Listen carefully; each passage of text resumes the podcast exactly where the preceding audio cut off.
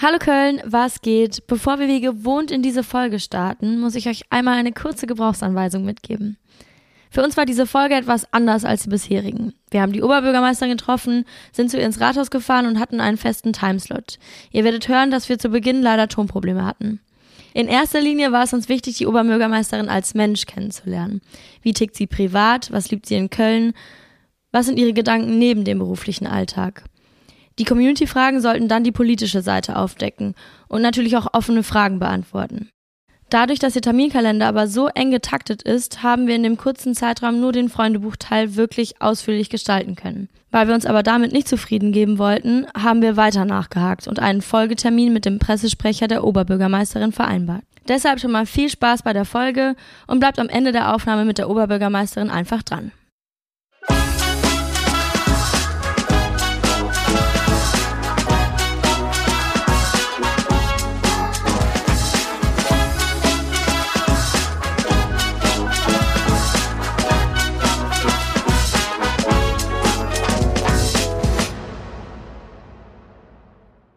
Kennen Sie noch Freundebücher von früher? Ich kenne Freundebücher von früher. Ich kenne auch noch äh, diese Poesiealben, in denen jeder und jeder immer das Gleiche reinschrieb und die wahrscheinlich überall gleich aussehen, aber ich besitze sie nicht mehr. Ich habe mich davon getrennt. Ich habe letztens auch mal geguckt, ich habe leider auch keins mehr zu Hause, aber ich glaube, ich hatte so ein ganz äh, schreckliches von Diddle. Ich müsste meine Eltern, glaube ich, nochmal fragen. Ja. Ähm, Was ich sagen kann, ist, dass die Gäste bei uns bisher auf jeden Fall nicht alle das Gleiche reingeschrieben haben. das stimmt. Und äh, deswegen freue ich mich auch auf die Folge heute sehr mit Ihnen. Und äh, ich glaube auch, ähm, dass wir sehr, sehr viele neue, spannende Einblicke bekommen werden. Richtig. Und die erste Spalte ist einmal ähm, bezüglich Ihres Namens. Haben Sie einen Spitznamen? Ich habe einen Spitznamen, äh, aber der geht äh, eigentlich äh, über die roten Funken. Da heiße ich Agrippina Courage. Wie kommt das zustande? Jeder bei den Roten Funken hat einen Spitznamen und äh, ich bin neben den Mariechen das einzige weibliche Mitglied der Roten Funken, per Amt sozusagen. Und äh, ja, so hat man mich da genannt. Äh, man kann sich den selber nicht aussuchen, sondern man bekommt den einfach. Das ist ja verrückt. Und wenn ich mit meinem Mann in Australien bin, der ist ja Australier, dann heiße ich Age. Age. Ja, Weil Henriette schwer auszusprechen ja und ist. auch zu lang. Okay. Für die Australier, die bequem sind, ist das kein Name, ist das einfach nur eine Zumutung. okay. Schön. Wir sind Köln ist cool. Ich weiß nicht, haben Sie davon schon mal was gehört? Sind Sie auf Instagram aktiv? Ja, ich habe von äh, Köln ist cool einmal gehört äh, in Pandemiezeiten. Ähm, da erinnere ich mich und ich erinnere mich auch an ihre Aktion, den Aachener Weiber, Weiher irgendwie zu färben. Ähm, das war, glaube ich, ein ganz guter Marketing-Trick. Genau, ja, das war äh, vor einem knappen halben Jahr zum Release von unserem äh, eigenen Likör. Da wurde natürlich nichts in echt pink gefärbt, was so die ein oder andere lokale Presse in Aufruhr gebracht hat. Aber ähm, wie Sie es richtig gesagt haben, der Marketing-Gag hat äh, dann eigentlich in der Hinsicht hervorragend funktioniert. Ja, aber dann äh, haben Sie doch genau das Ergebnis erreicht, was Sie erzählen wollten. So, super. so ist es. Und genau passend eben äh, zu Köln heißt der Schnaps ja Witzje. Deswegen, der musste dann eben rosa gefärbt werden. Also zumindest ähm, Zumindest in der Nachbearbeitung. richtig, genau. Jetzt waren wir gerade ja ähm, schon mal gedanklich beim Aachener Weiher. Haben Sie Lieblingsorte in Köln?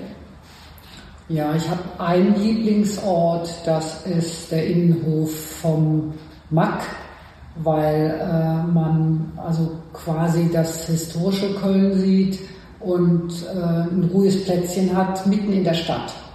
Aber Köln hat viele schöne Orte.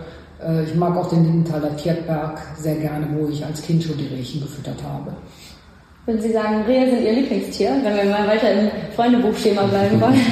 Na, ich, ich mag halt gerne schon Tiere, die frei leben können und nicht so dominiert werden von Menschen und nicht so dominiziert sind. Kann ich gut nachvollziehen. Ähm, also, das ist der Innenhof, wo Sie sich irgendwie, aber wenn Sie jetzt mal quasi ähm, einen freien Tag gestalten können in Köln, welche Orte würden Sie dann quasi irgendwie, wo würden Sie sich rumtreiben? Einen freien Tag gestalte ich nie in Köln, sondern immer außerhalb von Köln. Ähm, vielleicht fahre ich mal in die Eifel oder solche Dinge kommen vor. Nett, mal ein bisschen durchatmen wahrscheinlich. Ja, ich finde einfach, dazu gehört für mich ein Perspektivwechsel mhm. Ähm, zu einem freien Tag, um auch mit anderen Eindrücken wieder Dinge neu starten zu können. Wo wir jetzt schon quasi so ein bisschen wieder woanders sind. Wenn nicht Köln, dann wo wären Sie sonst? Wenn nicht Köln, dann wäre ich sehr gerne in Bayern. Ich habe ja in Regensburg ganz überwiegend studiert. Das ist zwar die Hauptstadt der Oberpfalz, aber äh, es mutet einem schon bayerisch an und äh, ich bin äh, ein, zweimal im Jahr in München, meist dienstlich, aber da habe ich schon äh, eine große Liebe, einfach äh, weil man sehr schnell in der Natur ist und ich äh, auf den bayerischen Seen äh, als Studentin segeln gelernt habe und Windsurfen gelernt habe und in den bayerischen Alpen Skifahren gelernt habe.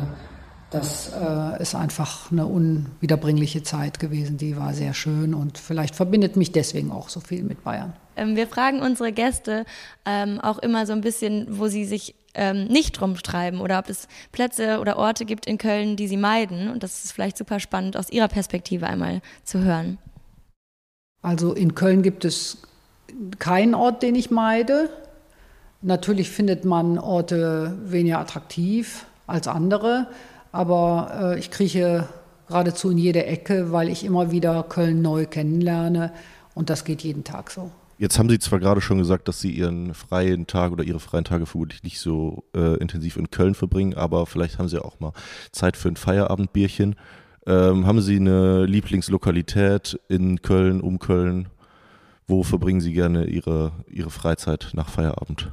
Ähm, also tatsächlich ist es so, dass ich jeden Abend auch Termine habe und froh bin, wenn ich mal so rechtzeitig zu Hause bin, dass ich selber ein Risotto kochen kann ähm, aber wenn wir, was selten vorkommt, mein Mann und ich mal irgendwie rausgehen, dann versuchen wir das irgendwie fußläufig zu machen. Ich wohne im Stadtbezirk Rodenkirchen äh, und dann, äh, ja, so ein, so ein Stamm-Italiener oder so haben wir nicht. Okay. Und ein Stamm Kölsch? Ihr Lieblingskölsch, können Sie das sagen? Ähm, ja, also das Lieblingskölsch ist immer dann das Lieblingskölsch, wenn es frisch gezapft ist und wenn es nicht äh, aus der Flasche kommt. Okay. So, aber dann äh, trinke ich es gerne mal, wenn es angeboten wird und wenn es frisch ist und ähm, dann trinke ich auch wirklich nur eins, weil wenn ich drei trinke, kann ich nicht mehr so gut aufhören. das kenne ich. Geht mir auch so. Ähm, jetzt ist das Kölsch ja in den letzten äh, Monaten, Jahren, wie auch immer, immer teurer geworden. Was halten Sie denn von einem Kölschpreisdeckel? Ach, ich finde, das ist eine ganz lustige Idee und da würden sich bestimmt viele drüber freuen, den zu bekommen. Wo würden wir das ansetzen? Ach, das kann ich wirklich nicht sagen. Hast du eine Idee? Bei Herrn Gaffel. fragen wir den mal, ja. was er da sagt. In einer der nächsten Folgen fragen wir mal ja. äh, genau. den Herrn Becker von der Gaffel. Fragen wir mal Philipp Heinrich Becker. Genau. Der kann das bestimmt besser beantworten. Sehr gut. Ähm, aber wenn Sie vielleicht dann doch das dritte Kölsch getrunken haben, haben Sie einen Katerfrühstückstipp für uns und unsere Hörerinnen? Ja, ich denke mal, das ist äh, ja biologisch bedingt, dass man äh, Salze und Spurenelemente braucht und dass man so dann auch frühstücken sollte mit herzhaften äh, Zutaten. Was wäre das dann bei Ihnen? Das wäre bei mir mm, ein Dinkeltoast mit äh, Käse. Es wäre bei mir vielleicht auch ein Leberwurstbrot mit Gurke. Sowas. Ich glaube, da kommen Sie dem Timo Hübers nahe. Ich glaube, der hat auch sowas in die Richtung ja, empfohlen. Ja, ja, das stimmt. So, Kathi, jetzt ist ähm, wieder dein Part und zwar darfst du das Sprichwort in eine der beiden Richtungen ähm, aufsagen. Ich werde es sowieso nicht richtig sagen, aber Kölsch ist ja nicht nur, ähm, ne, wie heißt das jetzt? Jetzt komm, rette mich. Also abwechselnd ähm, kriegen wir es hin, entweder zu sagen, das ist die einzige Sprache, die man auch trinken kann oder das einzige Getränk, was man auch sprechen kann. Wir wollen. Beides ähm, stimmt, ja. Beides stimmt. Danke. Ja. Vielen Dank. Äh, wir wollen ähm, damit eigentlich auf Ihr liebstes kölsches Wort zu sprechen kommen. Was ist das? Entweder Jeklos Jegelans oder nix blieb wie es ist. Weil beides äh, charakterisiert eigentlich das Milieu unserer Stadt ganz gut. Also jeder kann hier sein, wer er ist, wie er ist, kann lieben, wen er tatsächlich mag und muss sich nicht verstecken. Ähm, und ja, dass äh, Köln bereit ist zur Veränderung, hat es über Jahrzehnte bewiesen. Sonst wären wir nicht diese vielfältige und äh, liebenswerte Stadt, die wir sind. Jetzt kommt Reklame. Julius, nach einem Jahr Podcast müssen wir jetzt mal checken, wie gut du mich kennst. Was liebe ich? Coach, FC und Schätzfragen. Gut. Okay, Schätzfrage an dich. Wie viel Zeit verbringt der Mensch durchschnittlich mit Warten? Boah, 20.000 Stunden, weiß ich nicht. Wie viel ist es? 374 Tage verbringt ein Mensch durchschnittlich in seinem Leben mit Warten. Crazy, oder? Ja, ich warte ja auch noch auf die große Liebe. Und ich auf die KVB. So ist es, ne?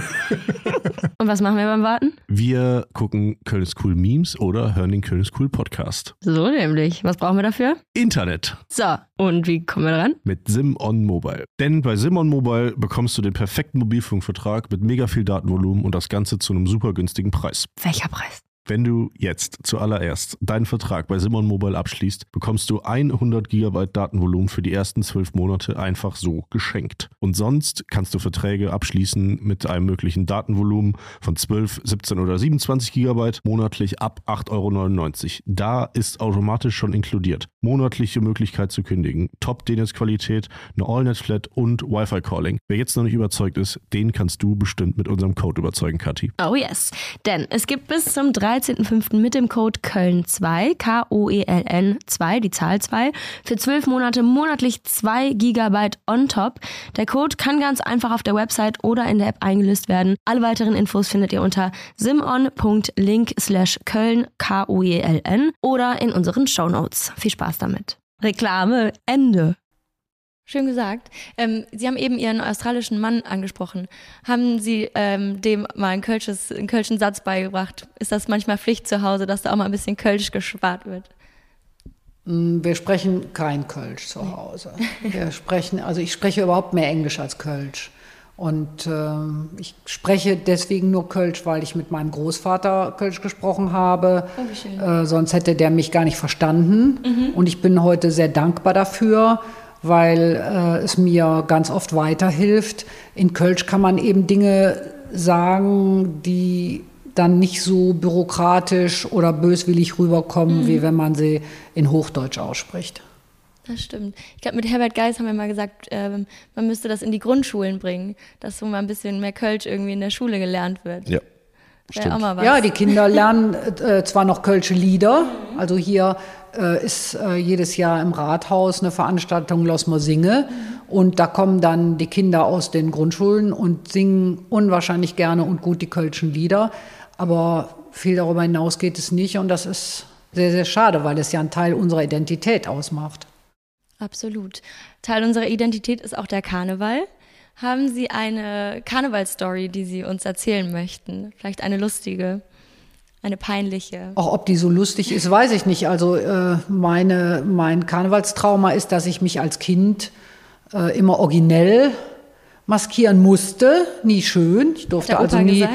Nee, hat mein Vater auch gesagt. Ich durfte nie Prinzessin oder Schmetterling sein oder so. Ich war immer äh, Schusterjung oder Clown oder Hexe, also sowas. Und es gibt auch äh, in jedem Jahr wurde ein Bild von mir gemacht, eine Fotografie, die äh, also auch genau nachweist, wann ich äh, welches Karnevalskostüm hatte. Dieses Jahr durfte ich die Tracht der Hilje, Knechte und Mächte, also der Mächte tragen, äh, Weiberfastnacht. Und das war ganz wunderbar. Und die schönste Geschichte daran ist, dass mir diese Tracht von einem Mitglied von einer Frau der Hiljenmächte geliehen wurde, die die gleiche Figur hat wie ich. Sonst hätte sie ja nicht gepasst. Schön. Ähm, und war das dann schon Ihr bestes Karnevalskostüm oder gibt es da noch was, äh, an das Sie direkt denken? Ach, ich habe mal ein sehr spektakuläres äh, Kostüm gehabt, was ähm, als äh, Klimaschutz in Köln noch keine Rolle spielte. Ähm, da habe ich mich mal äh, als Smart City Cologne maskiert, also hatte so einen, so einen grauen Umhang mit einem grünen Netz und dem Dom auf dem Kopf. Und äh, ja, wenn man so, so, ein, so einen Hut oder so eine Kopfbedeckung hat, die stört schon sehr beim Feiern, ja. Aber der damalige Domprobst äh, kam auf mich zu und äh, sagte, in diese Frau könnte ich mich verlieben, die sieht ja aus wie meine Kirche. Und das werde ich auch nie vergessen. Wie schön. Ja. Das habe ich noch nicht gehört. Nächstes Jahr werde ich das Kostüm vielleicht mal angreifen. ja, stimmt. Nur ohne Gerüst. Ja, ähm, jetzt haben wir so ein bisschen Köln abgehakt. Jetzt äh, haben wir so ein bisschen Kölsch abgehakt. Ich glaube, wir können mal so ein Stück weit zu Ihrem Alltag kommen, beruflich. Ähm, vermutlich fällt es Ihnen schwer, weil jeder Tag anders ist. Aber wie sieht denn ein typischer Tag bei Ihnen aus? Oder zumindest vielleicht, wie sehen die Rahmenbedingungen eines typischen Tags bei Ihnen aus? Ja, also meist äh, werde ich eine Minute vor sechs wach. Um sechs klingelt der Wecker, aber ich werde wirklich kurz vorher wach und dann ähm, fange ich meist nach äh, Duschen und Frühsport und Frühstück um halb acht an zu telefonieren, fahre gegen acht ins Büro und dann habe ich hier einen Termin nach dem anderen, ähm, oft auch Abendtermine und äh, komme abends gegen ja, 21.30 Uhr, 22 Uhr nach Hause. Und dann bin ich auch platt. Also dann äh, muss ich manchmal äh, mich entscheiden, ob ich die Vorbereitung für den nächsten Tag abends noch mache oder dann morgens mhm. angreife. Aber das ist dann sehr unterschiedlich. Das liegt an meiner Tagesform. Und wie sieht dann der perfekte Sonntag aus? Oder äh, haben Sie tatsächlich sieben Arbeitstage? Ich arbeite sieben Tage in der Woche. Mhm. Ich habe äh, zwei Kollegen, die mich fahren. Das ist ein großes Privileg. Ähm, mein äh, Dienstwagen ist natürlich ein Ford. Mhm. Der ist, das ist auch mein Arbeitsplatz, ja. weil da telefoniere ich ja weiter oder häufig sind wir auch weite Strecken unterwegs und da arbeite ich dann äh, ja, einfach Unterlagen durch, die wichtig sind für die Stadtvorlagen, für die Ratssitzungen oder so. Und äh, ich arbeite sieben Tage, aber sonntags ist es natürlich so, dass es später losgeht. Also da ist der erste Termin äh, meist um elf erst und ich bin auch abends häufig früher zu Hause. Und wenn, wenn ich kann, gehe ich vorher noch tüchtig äh, spazieren im Grüngürtel. Klammern wir die oder angenommen, äh, Sie könnten sich tatsächlich mal frei nehmen. Wie sähe der Sonntag denn dann aus? Ja, dann würde ich noch ausführlicher spazieren gehen und dann würde ich meine ganzen weißen Blusen selber bügeln was ich ganz gerne tue eigentlich. Und ich würde mit Sicherheit auch was Schönes kochen für uns. Was ist denn Ihr Lieblingsgericht? Was kochen Sie denn am liebsten? Ja, ich koche nicht mehr viel und ähm, ich koche gerne wirklich Risotto und äh, ich koche auch gerne äh, Fleischschmorgerichte, also die man fertig macht, Eintöpfe oder ähm, die man fertig macht und dann die sich sozusagen alleine zubereiten auf dem Herd oder im Backofen. Das ist immer praktisch, ne? Für mich ist das ja. also ganz wunderbar. Kenne ich. Da bin ich kulinarisch auch zu Hause. Entschuldigung, jetzt sind wir hier kurz abgedriftet. aber eigentlich mein wirkliches Lieblingsgericht sind Triefkoche. Mhm. Die esse ich aber in der Woche hier. Mit Apfelmus? Am ersten Tag, äh, ich bekomme drei Reibekuchen. Am ersten Tag esse ich zwei mit, mit dem Apfelmus. Am zweiten Tag esse ich den einen übrig gebliebenen mit zwei Scheiben Schwarzbrot. Lecker. Und so ein Stück Lachs dazu. Ähm, zu, zurück vielleicht zum Inhalt. Ähm, die Frage haben wir gar nicht äh, drin stehen, aber mir ist die gerade in den Kopf gekommen. Und zwar ist Ihre Rolle als Oberbürgermeisterin ja gefühlt eine Mischung aus Repräsentanz, aber auch Operativen. Äh, können Sie sagen, was Ihnen mehr Spaß macht oder ob Sie tatsächlich gerade den Mix schätzen? Also es ist ja seit 1999 so, dass es nur noch Verwaltungschef und Repräsentation in einer Person gibt. Äh, ich habe ein ganz klares Zeitmanagement. Ich repräsentiere ähm, ein Drittel und mache äh, zwei Drittel Verwaltung, wobei jetzt natürlich das Protokoll sagen würde, repräsentieren ist, äh, gehört auch zur Verwaltungsarbeit, aber ähm, ich wäre in der Tat nicht die Größtante, sondern wenn das System immer noch so wäre, dass es Oberstadtdirektorin und Oberbürgermeisterin gäbe, wäre ich gerne die Oberstadtdirektorin. Okay, verstehe. Ist das denn realistisch mit dem Drittel und zwei Dritteln oder?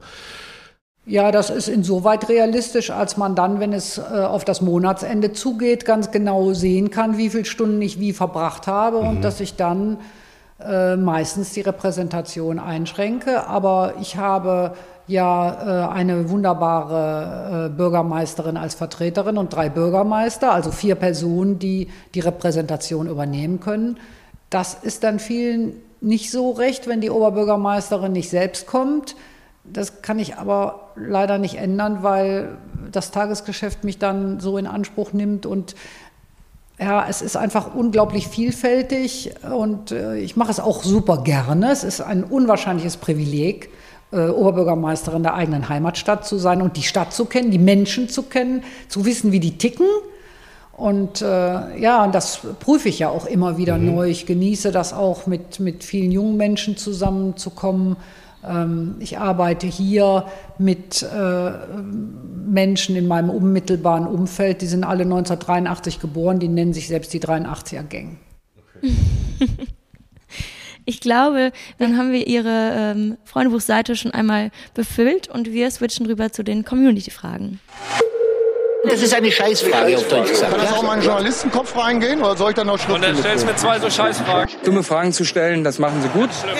Vielleicht mal eine vernünftige Frage. Wir haben ähm, viele Fragen bekommen und ähm, aus Zeitgründen picken wir uns jetzt einfach mal die wichtigsten raus und hoffen, dass äh, wir damit nochmal so ein grobes Bild abzeichnen können. Wir haben natürlich eine sehr, sehr enge Auswahl treffen müssen, aber wir haben uns jetzt mal die besten rausgepickt. Dementsprechend von Ann-Kathrin Kurz. Was hat sie politisch aktiv werden lassen? Eigentlich der Wunsch, meine Fähigkeiten äh, in, in Dienst äh, von Städten, denen ich weiter, denen ich glaube, weiterhelfen zu können, zu leisten. Also es gab vielleicht. Das war Gelsenkirchen und dann war es Köln. Meine beiden Heimatstädte. Ich bin in Gelsenkirchen geboren und habe da sechs Jahre gelebt, deswegen. So, ich habe länger als Sie da gelebt. Ich habe elf Jahre da gelebt. Ja. Das heißt, es war jetzt kein direkter Triggerpunkt vielleicht, wo Sie gesagt haben, äh, an dem Punkt äh, möchte ich aktiv in die Politik gehen. Ja, doch. Also bei Köln war es schon der Archiveinsturz, weil ich äh, habe das als absolutes Desaster erlebt und war in Gelsenkirchen und es war überhaupt nicht absehbar, dass ich in Köln eine Stelle finden würde. Und ich weiß das noch sehr genau, dass ich am Tag nach dem Archiveinsturz mit meinem Mann gefrühstückt habe und gesagt habe, also äh, ich werde irgendwie versuchen, nach Köln zurückzukommen, weil ich äh, hier, also hier ist Gelsenkirchen, so viel gelernt habe, was ich in den Dienst meiner Heimatstadt stellen kann, dass äh, die Kölner wieder den Glauben an ihre Stadtverwaltung zurückbekommen. Okay, verstehe ich. Machen wir noch weiter mit Adrian Hotz, der fragt, was Ihre Vision für Köln ist. Ja, meine Vision für Köln ist, dass es weiterhin so eine vielfältige und herzliche Stadt bleibt. Äh, und meine Vision für Köln ist, dass äh, Köln sich äh, dazu bekennt, Metropole zu sein, Weltstadt zu sein. Köln ist unglaublich beliebt, egal wo ich hinkomme in der Welt. Die Leute strahlen einen an, wenn man sagt, dass man aus Köln kommt. Und ich möchte, dass Köln eben ja, sich äh, mehr herausarbeitet in seinen Talenten. Köln äh, ist Wissenschaftsstadt mit mehr als 100.000 Studierenden. Ähm, Köln ist äh, Sportstadt, nicht nur mit dem FC, sondern auch mit äh, vielen Sportevents. Köln ist eine kinderfreundliche Kommune, zertifiziert.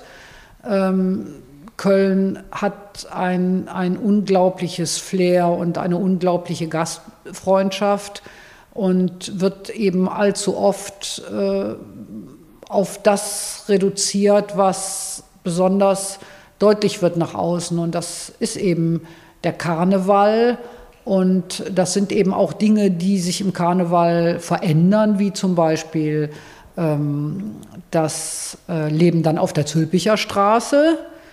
Ähm, was ich immer versuche dabei ist auch äh, viel Verständnis für diejenigen aufzubringen, die den Karneval so feiern möchten. Mein Lieblingslied von den Blackfoes ist übrigens Mir bruche keine, der uns sät. Mhm.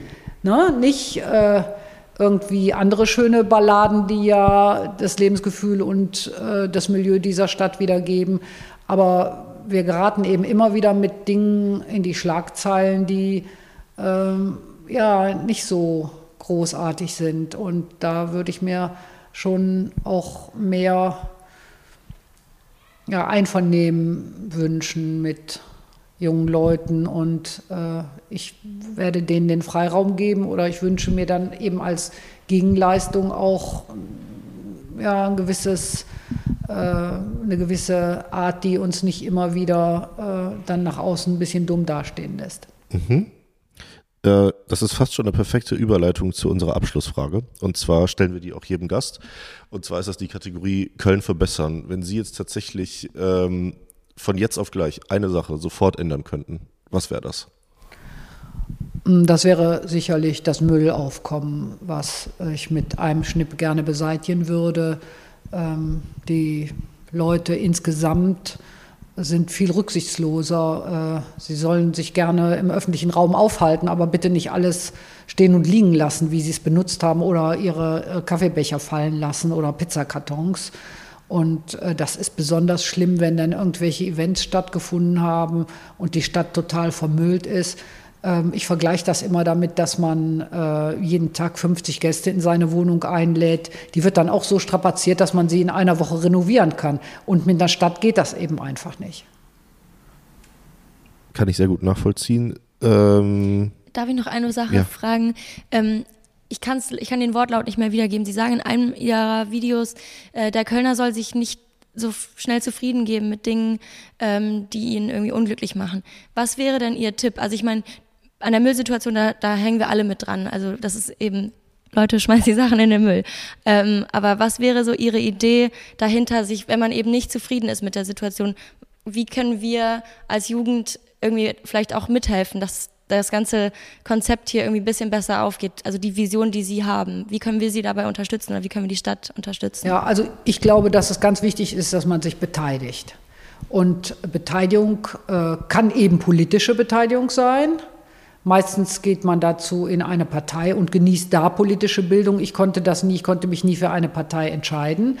Äh, aber äh, sich ehrenamtlich zu engagieren, finde ich unglaublich wichtig. Und da kann auch jede und jeder das finden, was zu ihm passt.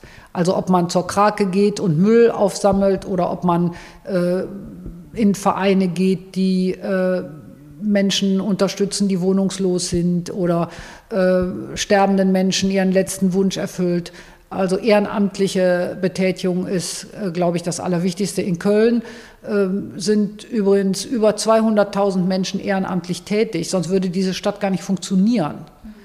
Und äh, ja, je eher man mitmacht, desto besser. Und für mich ist es so, dass auch die Kritik derer, die sich auch einsetzen, äh, immer besonders, dass ich die besonders ernst nehme, ja, dass ich äh, Leute, die auf der Zuschauertribüne sitzen und meckern, äh, weniger ernst nehme als die, die wirklich in die Manege kommen und mitarbeiten. Ja, die haben bei mir immer wirklich dann ein größeres Wort. Dann ist das doch ein guter Aufruf, um die Folge zu schließen. Im Sinne der Zeit bedanken wir uns für Ihre Zeit und ähm, ich denke mal, wir schaffen es vielleicht sogar in Zukunft nochmal, äh, alle weiteren Fragen aufzurollen und ähm, vielleicht zu dem einen oder anderen Thema dann wieder ein Update zu geben. Von daher, vielen Dank fürs Zuhören, vielen Dank für Ihre Zeit und bis zum nächsten Mal. Tschüss, vielen Dank. Tschüss, vielen Dank. Wie bereits angekündigt, endet die Folge an dieser Stelle nicht. Ihr habt gehört, es sind viele Fragen offen geblieben und damit wollten wir uns, um ehrlich zu sein, nicht so ganz zufrieden geben. Deshalb haben wir uns noch einmal auf den Weg in Richtung Rathaus gemacht, um Alexander Vogel zu treffen. Alexander ist der Pressesprecher der Oberbürgermeisterin und wird jetzt also stellvertretend für unsere Oberbürgermeisterin noch weitere Fragen beantworten. Erstmal vielen Dank, dass es geklappt hat und hallo. Hallo, sehr gerne. Ähm, wie versprochen, kommen wir gleich zu den Community-Fragen. Ähm, Bin gespannt. Vorher, ähm, vorher wollen wir, glaube ich, noch ein paar Sätze zur allgemeinen äh, Zusammenarbeit verlieren, was wir so in den letzten Jahren schon fast mehr als zweieinhalb Jahren zusammen gemacht haben, weil ähm, wir manchmal den Eindruck haben, dass unsere Followerschaft vielleicht gar nicht so komplett mitbekommt, wie viel äh, dahinter steckt. Ähm, genau, vielleicht willst du ja mal zwei, drei Sätze dazu sagen, was bisher so geschehen ist. Also ich kann mich erinnern, dass als wir uns überlegt haben, als Corona losging, wie erreichen wir eigentlich bestimmte Zielgruppen? Ähm, und wir haben ein super Social Media Team, ähm, die eine ganz tolle Arbeit leisten. Aber auch wir haben natürlich festgestellt, dass wir bestimmte Zielgruppen, insbesondere auch eher jüngere Leute, nur sehr schwer mit unseren Social Media Kanälen der Stadt Köln äh, erreichen. Und ich kann mich erinnern, dass das so ein bisschen der Beginn unserer Zusammenarbeit war, dass wir uns äh, eine Aufgabe hatten in der Corona-Pandemie, wie erreichen wir junge Leute, ähm, um sie auf bestimmte Dinge hinzuweisen, um auf Regelungen, die damals uns alle genervt haben, äh, hinzuweisen. Und so haben wir damals angefangen und äh, ihr habt uns äh, unterstützt und es geht bis zum Karneval ähm, im vergangenen Jahr und im nächsten Jahr, wo ihr uns auch helft und dafür sind wir natürlich äh, super dankbar. Genau, so sieht es aus. Jetzt ähm, hatten wir schon den, den, den Kickoff-Termin zur Karnevalskommunikation. Äh, 11.11. dieses Jahr und Karneval 24. Gibt es denn da schon irgendwas, was wir, was wir sagen können? Also wir sind als ähm, Stadt, aber mit ganz vielen anderen, mit euch und mit noch ganz vielen anderen Akteuren, Vereinen, Verbänden, Privatleuten gerade in einem äh, super intensiven Austausch. Wie können wir die Karnevalstage in diesem Jahr, also ab dem 11.11., .11., aber dann auch im äh, Januar, Februar im kommenden Jahr, wie können wir sie so gestalten, dass viele Menschen gerne nach Köln kommen, gerne hier feiern, aber auch die Kölnerinnen und Kölner hier gerne feiern und dass es am Ende alle gemeinsam ein, ein schönes Karnevalsfest haben ähm, und wir die vielleicht die negativen Bilder, die es ja in der Vergangenheit immer mal wieder gab, vielleicht verhindern können. Und ähm, da setzen wir natürlich auch total auf eure Unterstützung, äh, dass ihr uns da helft. Am Ende muss jeder selber für sich wissen, wie er Karneval feiert. Das geben wir als Stadt natürlich auch nicht vor. Der eine geht lieber in die Kneipe, der andere macht lieber eine Karnevalssitzung. Aber das Ziel muss ja sein, dass wir uns alle dabei wohlfühlen und ähm, alle äh, richtig gut Karneval feiern. Damit äh, greifst du auch schon einen Punkt auf, mit der, äh, mit dem die Oberbürgermeisterin aus unserem Gespräch gegangen ist. Und zwar hat sie gesagt, äh, nicht immer nur meckern, meckern, meckern, sondern am Ende des Tages liegt es auch an der Stadtbevölkerung, tatsächlich was zu ändern oder sich zu engagieren. Und ähm, ähm, aus dem Grunde sitzen wir ja auch nochmal hier und ähm, haben einige Fragen mitgebracht aus der Community, die ähm, euch unter den Nägeln gebrannt haben. Und ähm, bevor wir da reingehen, Genau, ähm, finde ich es auch spannend, nochmal aus deiner Perspektive zu hören, ähm, wenn jetzt junge Leute Konzepte haben oder Ideen bezüglich Karneval oder was auch immer, was würdest du denen raten? Wie her können, damit. Her damit. Inwiefern? Also es gibt natürlich super viele äh, Möglichkeiten, wie man ähm, sich bei uns melden kann. Äh, die einfachste äh, Form ist wahrscheinlich, wenn ihr jetzt den Podcast hört, geht ihr danach auf den Instagram-Kanal der, der Stadt Köln und schickt unserem Social-Media-Team irgendwie eine Direktnachricht und sagt, hier, wir haben so ein paar Ideen ähm, und, und wir sammeln das natürlich. Es gibt im Moment so Arbeitsgruppen, ähm, die sich mit verschiedenen Fragestellungen befassen. In einer Arbeitsgruppe seid ihr als Köln ist cool auch mit dabei, wo es um das Thema Kommunikation geht. Es gibt eine Arbeitsgruppe, die kümmert sich um das Thema, wie wollen wir den 11.11. .11. vielleicht nochmal anders organisieren, anders gestalten, was machen wir auf der Zülpicher, ähm, gibt es nochmal ein anderes Event, äh, auch am 11.11. .11. Also da gibt es drei Arbeitsgruppen und wenn jetzt ähm, eure Leute Ideen haben, äh, Zuhörerinnen und Zuhörer irgendwie Ideen haben, her damit. Ähm, wir speisen das in die Arbeitsgruppen ein. Super. Vielen Dank. Ich würde sagen, damit gehen wir dann auch direkt schon rüber in die Community-Fragen und zwar mit leon.cgn1. Gibt es einen Plan, die Obdachlosigkeit in Köln zu reduzieren? Ja, auf jeden Fall. Also wir als Stadt versuchen natürlich jedem, der obdachlos geworden ist oder von Obdachlosigkeit betroffen ist oder vor der Obdachlosigkeit steht, zu helfen. Das ist unser oberstes äh, Ziel. Und um Obdachlosigkeit zu minimieren, gibt es bei uns ein Projekt, das heißt Housing First. Was meint das? Housing First meint, ich unterstütze Menschen, die in der Obdachlosigkeit sind, darin, dass sie erstmal eine Wohnung finden. Normalerweise musst du ja, ihr kennt das, wenn ihr eine Wohnung sucht in Köln, du musst alles Mögliche vorweisen. Ja? Und das wollen wir damit genau nicht, sondern wir sagen, das Thema Wohnung steht an erster Stelle und erstmal kriegt jemand eine Wohnung. Und wenn er eine Wohnung hat, dann können wir ihm auch noch weiter unterstützen. Braucht er noch äh, Unterstützung beim Thema Gesundheitsvorsorge, beim Thema Arbeit. Aber dieses Housing First, wie der Name schon sagt, da versuchen wir einfach den, den Menschen zu helfen, indem wir ihnen eine Wohnung geben ohne dass sie irgendeinen einen Nachweis dafür geben müssen. Die müssen keinen Gehaltsnachweis nachgeben, die müssen keine Unterlagen einreichen, sondern die kriegen einfach erstmal eine Wohnung, damit sie sich da wohlfühlen können und von der Straße. Das ist eines der wichtigsten Projekte, äh, die wir haben, um so auch diesem Thema Obdachlosigkeit äh, in unserer Stadt zu begegnen. Und wie kann ich mir das vorstellen? Also die würden dann ähm, sich melden oder also wird aktiv auf die zugegangen? Gibt, wie ist das Konzept dahinter? Unterschiedlich. Mhm. Ähm, es gibt ja auch da, die Stadt Köln macht ja nicht alles alleine, sondern es gibt sogenannte Trägervereine, die wir auch beauftragen, die sich mit den Sachen natürlich dann auch kümmern. Also es gibt Vereine, die sich hauptberuflich darum kümmern. Es gibt natürlich auch ehrenamtliche Vereine. Also die kümmern sich natürlich und geben uns dann Hinweis oder die arbeiten für uns im Auftrag. Ähm, man kann aber auch natürlich, äh, es gibt Hotlines, wo man anrufen kann, gerade im Winter. Äh, gibt es den Kälte, äh, die Kälte-Hotline, wenn du halt durch die Stadt läufst und siehst, boah, es ist super kalt, da liegt einer in einem Eingang, das finde ich irgendwie, sieht nicht gut aus. Ähm, dann gibt es eine Kälte-Hotline, da kannst du anrufen, die Stadt kümmert sich und jeder, der auf der Straße lebt, kriegt von uns ein Angebot, ähm, dass er untergebracht wird. Klar, er kann das annehmen oder nicht, aber die Stadt will auf jeden Fall jedem ein Angebot machen. Und dieses Housing First heißt halt, wir vermitteln eine Wohnung, ohne dass du irgendwas dafür tun musst. Also du musst keine, keine Nachweise ein, einreichen.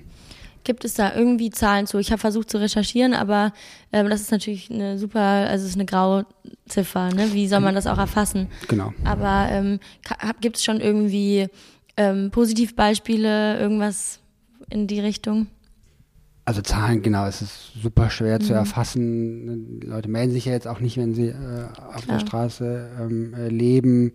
Ähm, also äh, Zahlen gibt es nicht, aber dieses, dieses Projekt Housing First, was ich gesagt habe, da merken wir schon, dass das sehr positiv angenommen wird, weil du eben ohne jeglichen Voraussetzungen erstmal eine Wohnung bekommst und das ist für viele ja auch dann der Anfang von da aus, sich dann ähm, um andere Dinge kümmern zu können. Also wenn ich erstmal eine Wohnung habe, ähm, dann kann ich mich auch um andere Dinge kümmern. Dieses alte System, was wir in, in Köln einfach überwinden wollten mit dem Housing First, sozusagen, du musst erstmal nachweisen, dass du genug Einkommen hast, dass du keine Vorstrafen hast, keine Ahnung, was man alles heute so in Köln vorweisen muss, wenn man eine Wohnung sucht. Das wollten wir damit eben überwinden ähm, und damit machen wir sehr, sehr positive Erfahrungen. Super. Machen wir weiter. Ja, genau. Und zwar mit äh, Ed Juskino. Wie sieht der weitere Planungsablauf für das Geisbockheim aus? Ich denke mal, damit möchte er oder sie besonders auf die Erweiterungsbebauungspläne äh, hinaus.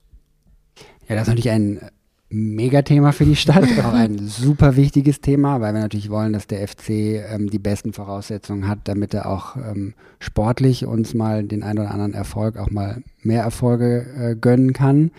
Ähm, wir sind da, also es gibt ja unterschiedliche Ideen. Ursprünglich wollte der FC ja ähm, das Geisbockheim ähm, ausbauen.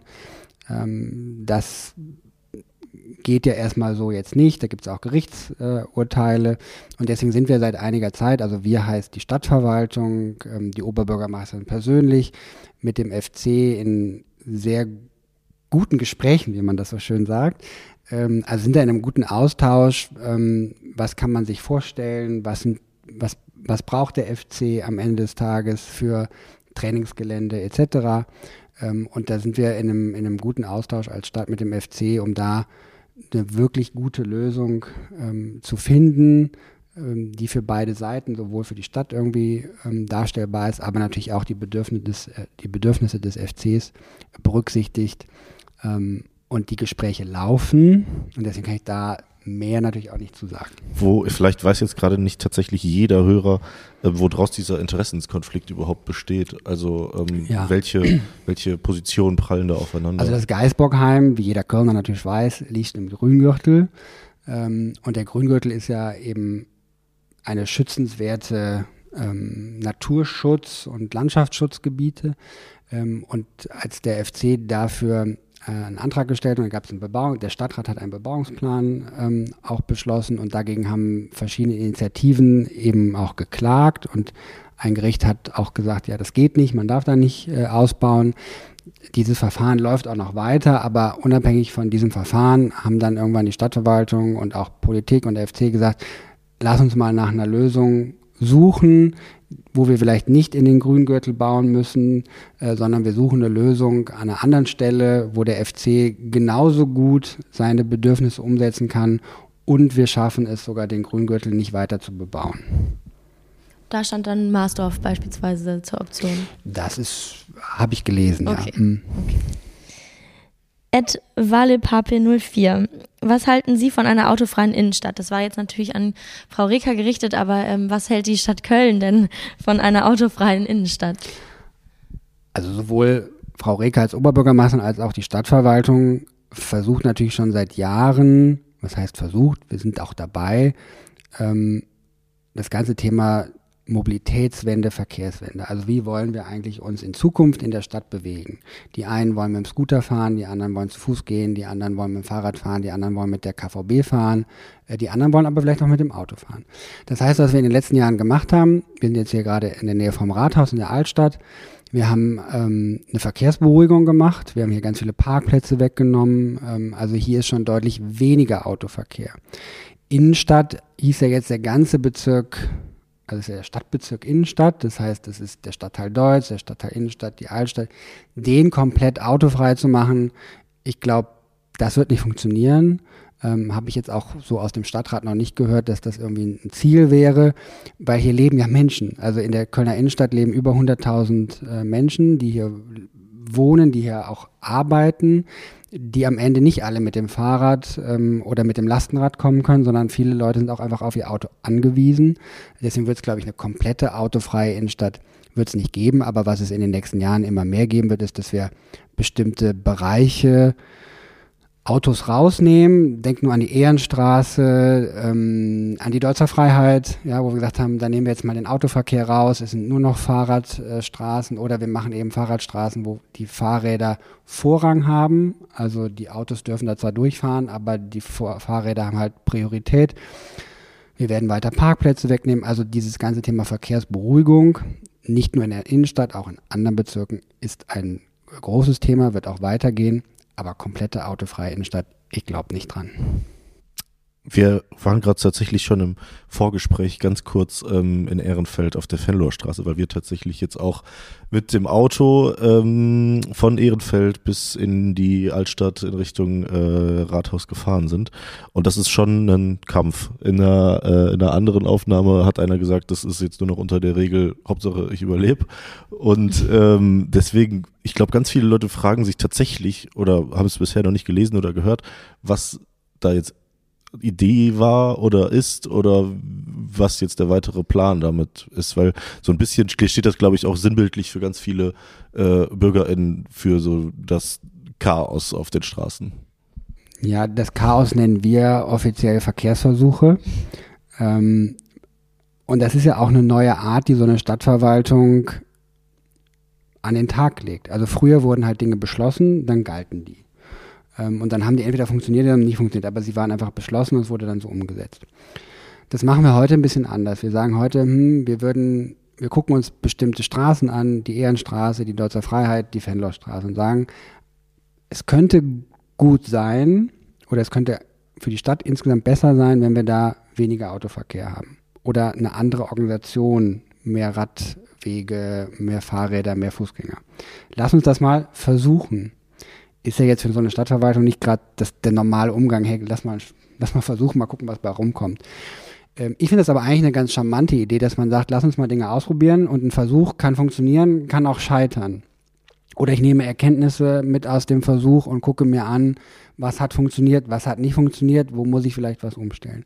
Und das haben wir in der Ehrenstraße gesehen. Da mussten wir ein paar Sachen wieder ändern, weil am Anfang doch noch Autos durchgefahren sind, weil da keine Poller standen. Die mussten dann ähm, noch installiert werden. Bei der Deutzer Freiheit haben wir jetzt noch mal ein bisschen was geändert, weil wir gesagt haben, hm, so ein paar Stellen muss man vielleicht doch mit dem Auto anfahren.